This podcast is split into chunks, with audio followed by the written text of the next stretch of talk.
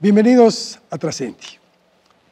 Es un placer contar este día con la presencia aquí en nuestros estudios del maestro Ernesto Pirt Vidal. Él es catedrático por más de 25 años en el Instituto Politécnico Nacional y también en uno de los campus de esta Universidad Humanitas. Bienvenido, maestro. Muchas gracias. Gracias. por estar con nosotros. Mi privilegio. Si me pongo a hablar, maestro, realmente de su currículum, nos vamos en toda la entrevista, el tiempo de la entrevista en el currículum. Pero yo quisiera simplemente destacar algunos puntos, si me lo permite, para Adelante. que la gente que nos está viendo y escuchando, pues pudiera saber con quién estamos platicando. Ándele pues. Maestro, usted es doctorante en ciencias de la administración, Por la UNAM, sí. tiene un doctorado honoris causa también Es un privilegio haberlo recibido, sí. por parte del Instituto Americano Cultural. Su universidad, sí. Es eh, consultor en desarrollo empresarial y en estadística financiera. Así es. ¿sí? Y también ha ocupado diversos cargos, tanto en el sector público como en el privado, Sí. por lo que veo. Uno de ellos es director de finanzas y operación bancaria del Banco Nacional de Comercio Exterior. Sí, manejé mucho dinero ahí. Mucho dinero. A mucho dinero. ¿Qué se siente manejar tanto, maestro?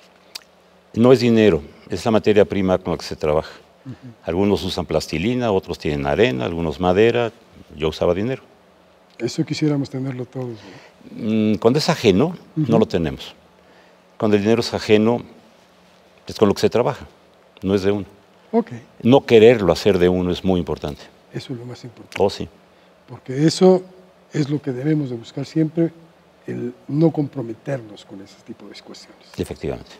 Maestro, queremos aprovechar esto porque México está viviendo un momento, yo diría crucial, ¿Mm? un momento que no es fácil, nuestra economía prácticamente no crece, estamos en 0%. Prácticamente. Y lo que hemos tenido en el pasado reciente tampoco es como para sentirnos muy halagados. Han sido crecimientos muy paupérrimos, Así es. muy pequeños. Y francamente no vemos cómo poder despegar económicamente en este país. Pero creo que no nada más el problema es económico. El problema va más allá. Y es Así un es. problema de actitud. Es un problema que debemos identificar con muchos decenios. Y aquí quisiera aclarar que la historia mexicana se escribe en sexenios, no en, no en quinquenios o decenios. Pero muchos decenios venimos arrastrando una serie de ah, creencias y de certezas que no lo son. Ah, una de ellas tiene que ver con qué tanto podemos hacer los mexicanos. Desde luego podríamos hacer muchísimo y nuestros recursos naturales, nuestra posición geográfica, nuestro desarrollo histórico, el reconocimiento que tenemos en el mundo son, son amplios, pero la realidad es que estamos detenidos en un ah, grupo muy pequeño de gente que puede actuar. Déjeme dividirlo en tres, en donde el más importante es la masa de los mexicanos. Y el otro son los que quieren hacer y el otro, ah, quizá los que pueden hacer. Los que pueden hacer tienen la vara gubernamental y los que quieren hacer podían ser considerados que tienen la, capacidad económica para hacerlo. Y esos dos grupos que deberían marchar juntos para ayudar al tercer grupo, que somos la mayoría, parecería que nunca acaban de ponerse de acuerdo.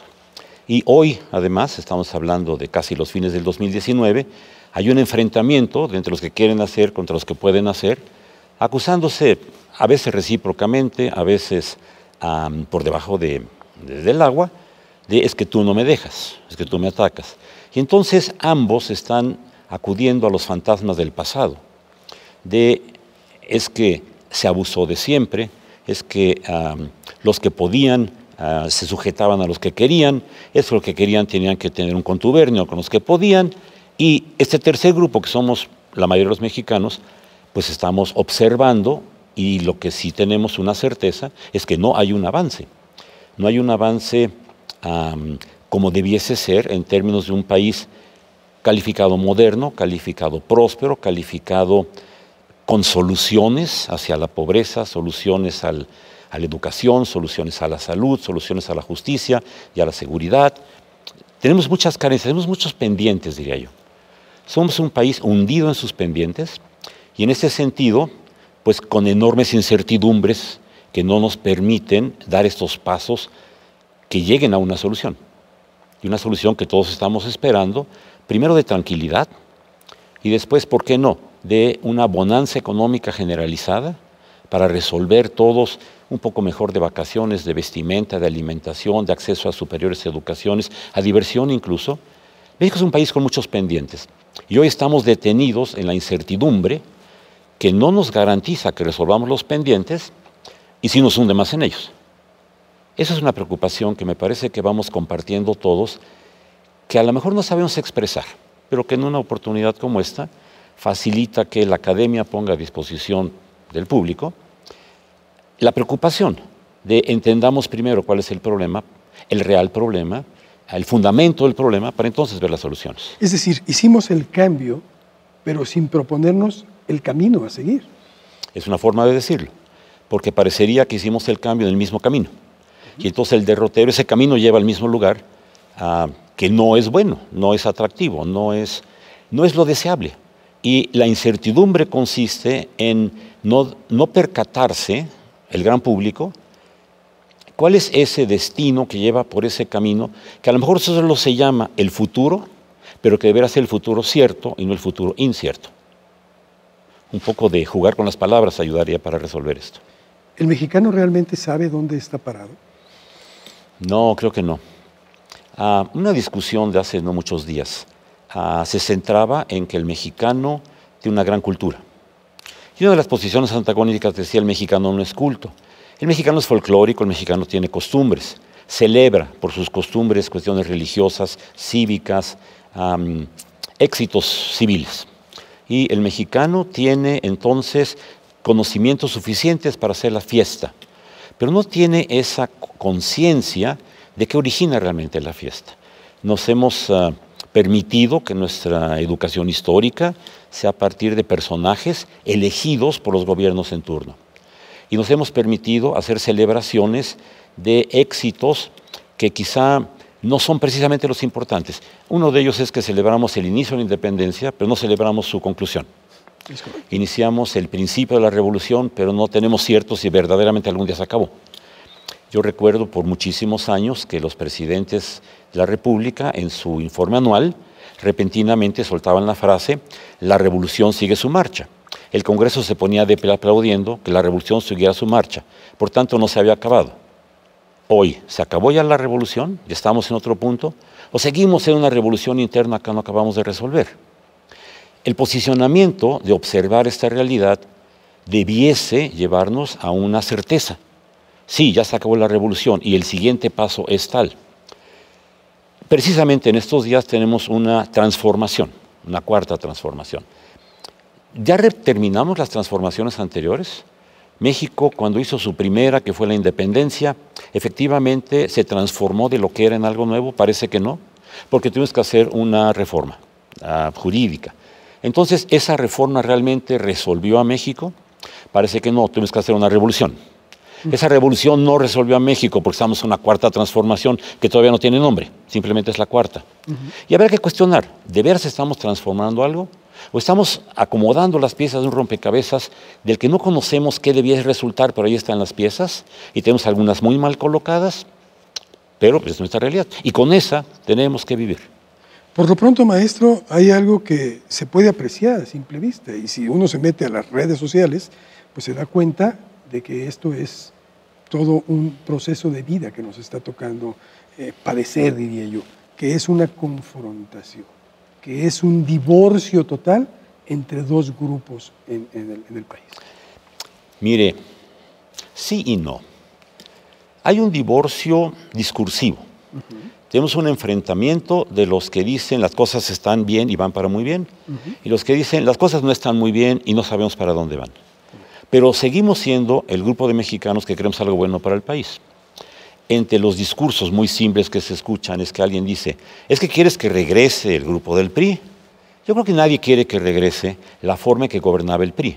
Es muy torpe la posición de preguntar si no estás con la idea propuesta por la actual presidencia, ¿estás en contra de la presidencia? ¿Quieres que regrese a lo anterior? Las posiciones antagónicas así puestas nos han llevado a perder mucho tiempo, nos han llevado a querer enfrentarnos por un discurso irresoluble, porque la cuestión no es, ¿quieres que regrese tal cosa? Lo fundamental es, debemos ir a un espacio diferente. Y ese espacio diferente debe ser una evolución y no una transformación. Las historias de los países grandes y pequeños del mundo, las Rusias, las Chinas, ah, las Europas, están puestas en puntos de evolución que se van dando. Necesariamente tiene que haber una revolución para el cambio, pero las revoluciones son una, una temporada muy corta de enfrentamiento que puede incluso llegar a ser violento, pero que tienen que concluir en evoluciones. Y el no ver a dónde va nuestra evolución, a dónde está queriendo conducir y lo que sí se va logrando en la pretensa transformación para lograrlo, nos tiene muy conflictuados. Yo percibo en alumnos, en colegas profesores, en la gente que me sirve la gasolina, en un taxista, en la señorita que me atiende en un restaurante, que están en la misma posición de los que pomposamente nos podemos llamar los académicos, y ellos son el pueblo. Bueno, tenemos una coincidencia en la confusión, una coincidencia en el no sabemos a dónde nos llevan y parece que no nos gusta. Al menos no nos gusta el camino. Pero la evolución de la que usted se refiere, para poder llevarla a cabo tendríamos que conocer cuál es la meta.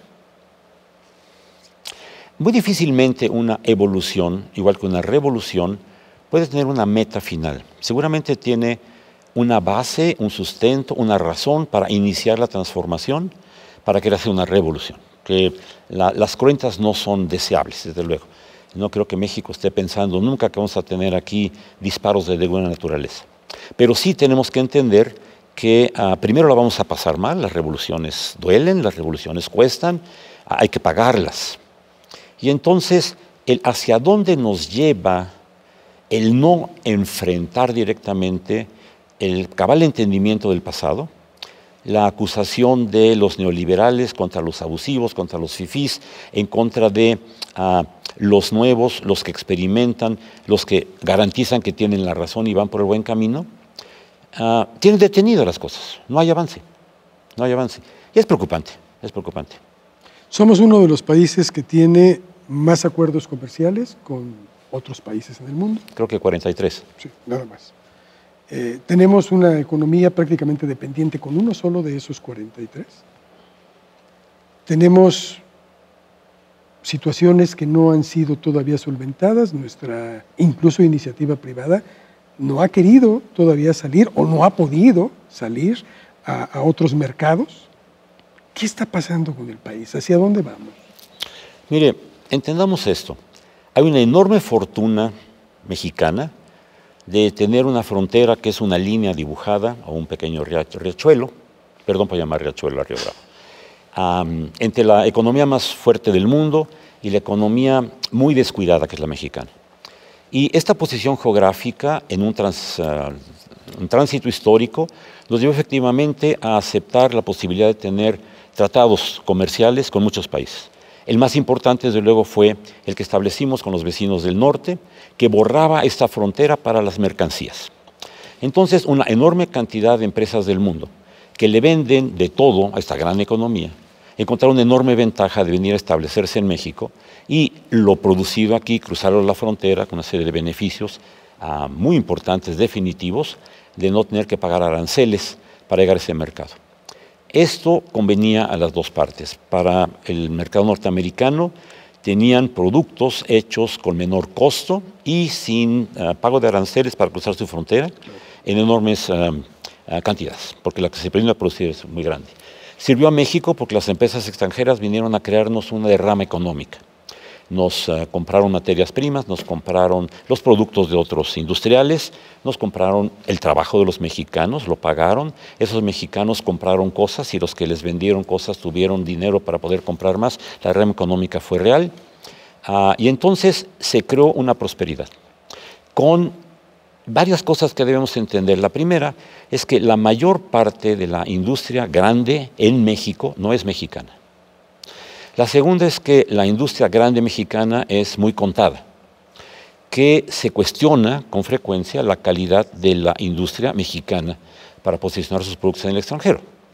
Que este cuestionamiento viene de mucho tiempo atrás, de cuando ah, el IMSE se creó con el presidente Echeverría, que ha sufrido transformaciones, tuvo el Banco de Comercio Exterior muchos años, ah, luego fue ProMéxico, ahora ya no existe ProMéxico, no ha podido ser totalmente aquilatada la oportunidad de desarrollar la industria mexicana, que es la que exporte. Seguimos teniendo, yo no sé si un 30, 70, una cosa por el estilo, de empresas extranjeras ubicadas en México que exportan. La exportación mexicana, por tanto, no es exportación mexicana, es exportación de empresas extranjeras ubicadas en México. No está mal para empezar, pero pasa el tiempo y no se ha resuelto el que se desarrolle la empresa mexicana de la dimensión adecuada para posicionarse en un mercado en donde los grandes son los que participan. Y entonces uno pregunta qué exporta México que sea mexicano y tenemos que aterrizar en aguacates, tequila y piñatas. Cuando debíamos estar exportando pantallas de televisión, esas son eh, orientales. Tenemos que exportar automóviles, esos son orientales, europeos y americanos. E, esto no se ha acabado de resolver. Y cuando en el ambiente la crítica se da bastante severa con los empresarios que pudieran hacer, acusándolos de que solo lo podrían lograr coludiéndose de alguna suerte con los gobiernos anteriores, pues desanima totalmente la posibilidad de querer enfrentar la oportunidad, no de que deje de haber mexicanos que quieran hacerlo. Déjeme darle una reflexión que podía causar molestias en algunos.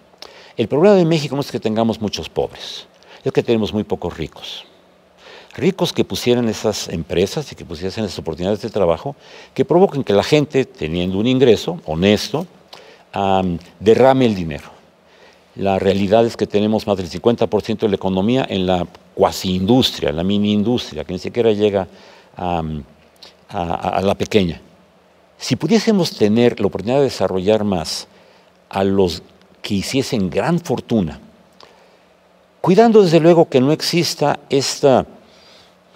Corrupción que se acusa, que no dudo que exista, nadie la duda, pero que no puede, no puede decirse que está generalizada. No todos los que crean fortuna lo hicieron a partir de corrupción. No todos los patrones son abusivos. No todos los patrones explotan sin sentido al trabajador. La generalización de esta idea nos tiene conflictuados. Y deberíamos permitir que hubiese más creación de riqueza ah, nacional a partir de esto que se llaman los programas de desarrollo, que sí tienen que ver con crecimiento económico, porque es lo que lo provoca. Cuando las empresas pueden desarrollar y crean los trabajos necesarios para la gente, la gente va a tener el trabajo para desarrollarse. Cuando no existe la oferta de trabajo, entonces pues el trabajador se queda sin en dónde desarrollarse convenientemente. Maestro, esto nos lleva a pensar que lo que tenemos que fortalecer no es tanta el comercio exterior en este momento, que está incipiente porque no tenemos muchas de las empresas auténticamente. El comercio exterior de empresas mexicanas. Sí, pero lo que tenemos que fortalecer es el comercio interno, fortalecerlo. Ahí está la riqueza de la salida del país, económicamente hablando. Todos los países lo han expresado. Alemania creció por su comercio interno, Inglaterra creció con su comercio interno. Tenían mucho externo. La calidad de sus productos, su capacidad de llevarlo a otros mundos es innegable. Pero el comercio interno es importante. Y en México tenemos el comercio interno de lo básico, la alimentación, la vestimenta, pero nuestros automóviles y nuestras televisiones y nuestros teléfonos celulares, todos provienen de empresas extranjeras. Que no desarrollamos tecnología, pues porque se descuidó la educación. Que no tenemos más acceso a medicina de primer mundo, porque se restringió la inversión en tener los aparatos necesarios, que no son mexicanos. Rayos X, los aparatos para hacer operaciones a corazón abierto, no son nuestra tecnología.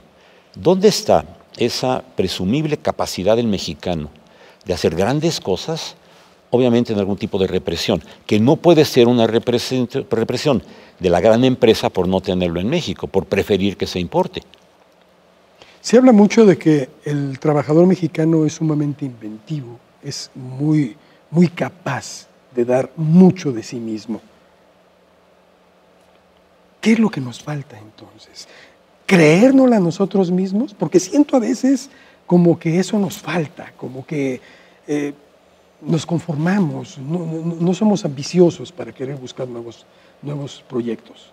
Primero, digamos, nosotros los mexicanos somos muy capaces. Por seremos decir, el trabajador mexicano es muy capaz. Yo no, pero el trabajador sí. Nosotros somos muy capaces. En segundo lugar, tenemos la idea, tenemos la posibilidad de hacerlo, y lo que quizá nos detiene es esta idiosincrasia mexicana de asustarse porque podía salir mal o porque alguien podía criticarlo o porque es más cómodo que alguien más lo haga. Y esa idiosincrasia nacional está muy presente en nuestra realidad y me parece que es en lo que habría que trabajar. Y entonces habría que trabajar en la educación mexicana de decirle al chico, claro que puedes, mira, te voy a enseñar bien aritmética, a expresarte bien en español, a comprender lo que lees. El profesor debiese hablar así con su alumno. El alumno debería creérselo. Pero en la vida real, después de tantos años, los mexicanos egresados de las aulas públicas no leemos bien, no hacemos cuentas bien, no entendemos lo que, lo que leemos y no escribimos correctamente. Tendríamos que reconocer que componer el sistema educativo en ese sentido, de educar bien, nos va a llevar muchos años. Yo le voy a dar un ejemplo. En la universidad nos piden la creación del trabajo colaborativo de los alumnos. Significa que todos sepan trabajar en grupo, en equipo le quieren llamar. Pero ¿cómo enseñárselos a los muchachos en la universidad? ¿Cómo desperdiciar el poco tiempo que tenemos al alumno en el aula para enseñarle, pedirle que trabaje en, eh, grupo, que es algo que debiese traer desde el kindergarten, desde la primaria? Debo decirle que a usted y a mí nos dijeron cuando teníamos seis o siete años de edad, hagan su equipo para trabajar juntos. Nos reuníamos cuatro o cinco y decían, nombren a su líder. El que era el más simpático era el líder. Y esta formación del trabajo de grupo nunca se corrigió. Llegamos a la empresa en donde la gente no es amiga, la gente trabaja junta, desde luego desarrollan una relación afectiva propia de quienes comparten la mayor parte del día que están despiertos juntos y logran hacer grandes cosas, pero la técnica de desempeño del grupo no se dio.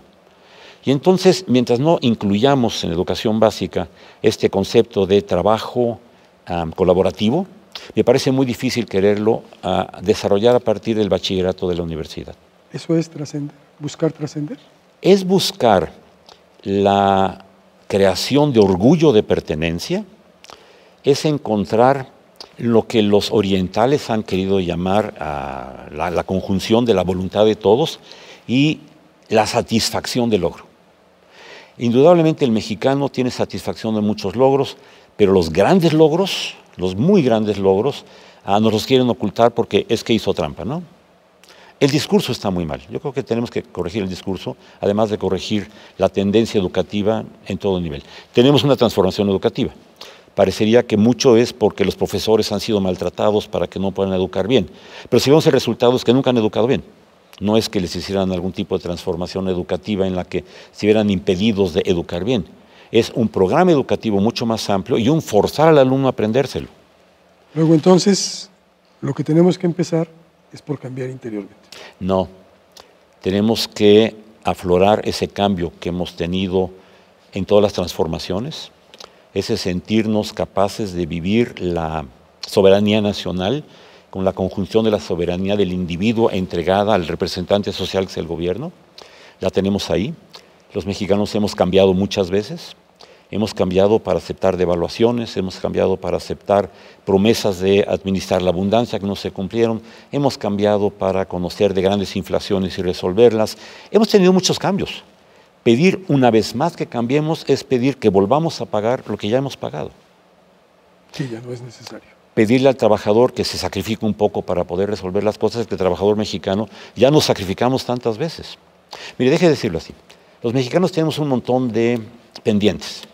El pendiente de vestir mejor, comer mejor, divertirnos mejor, celebrar mejor, tener vacaciones. Irnos al cine sin la preocupación de que no alcanza para las palomitas. Cuando la economía pueda efectivamente crecer como tal, entonces podemos empezar a resolver esos pendientes de tanto tiempo, de tanta gente. Y me parece que este tener que vivir soportando la angustia del pendiente es mucho lo que detiene al país, con la conciencia de es que no podemos, porque no hacemos bien las cuentas y no leemos bien y no lo, lo que se deriva de que nuestra educación ha sido muy laxa, de que hemos querido no maltratar al alumno, de que no queremos maltratar al profesor, y lo que resulta es una exitosísima sociedad mal educada. Con eso me quedo. Maestro Pris, le agradezco muchísimo su presencia aquí con nosotros y pues solo agradecerle por sus conocimientos. Yo le agradezco a la universidad y a usted, don Carlos, el que me dejen decir mis cosas. Yo creo que quienes venimos a un foro de esta naturaleza nos enfrentamos a la oportunidad de decir lo políticamente correcto, lo atractivo para el que nos invita, lo atractivo para el ambiente, y me parece que me considero de aquellos que pues sueltan con riesgo o sin riesgo de que no me vuelvan a invitar o de que graben el programa y nos lo saquen al aire. Esto que No sentimos que caso, son ¿eh? verdades. No va a ser el caso porque además creo yo que es la única forma de que todos salgamos adelante. Coincido con ello. Esto no es labor de una persona, esto es labor de la comunidad en general. Y no por cambiar, sino por dejar aflorar lo que ya somos. Claro. Para aquello que estamos destinados, maestro. Sí. Muchas gracias. A usted. Gracias, maestro. A usted. Pues esto fue Trascendi. Nos vemos en la próxima emisión. Gracias.